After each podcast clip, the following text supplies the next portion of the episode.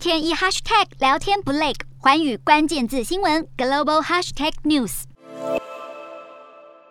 一张张罹难孩童与教师的照片，整齐张贴在花圈上，排成一列。美国总统拜登与第一夫人吉尔二十九号亲自前往德州尤瓦尔迪，慰问当地校园枪击案遭枪杀的十九名儿童与两名教师家属以及当地居民，同时参观了校园外的一座纪念馆，并参加天主教弥撒。就在慰问行程的前一天，拜登在德拉瓦大学发表演说时，再次强调会采取更多行动来保护人民安全。这起枪击案造成多名学童与教师死亡，人们对于警方无法迅速与枪手对峙的原因越来越愤怒。由瓦尔迪执法机构让枪手与受害者一起在罗伯小学内的一间教室待了近一个小时。而在这段时间，警察只是在教室外的走廊上等待，也引发众怒。对此，德州和尤瓦尔迪郡当局表示，他们正在进行自己的调查。美国司法部也在二十九号宣布，将审查执法部门针对德州尤瓦尔迪镇罗伯小学枪击案的应对措施。当地居民普遍支持当局重新审视并制定更严格的枪支法令，对于购买枪支者的背景应该进行审查。而美国副总统贺锦丽则在日前造访本月十四号同样发生大规模枪击案的水牛城时，呼吁禁止贩卖攻击性武器，还说这类枪械是战争武器，在公民社会没有容身之处。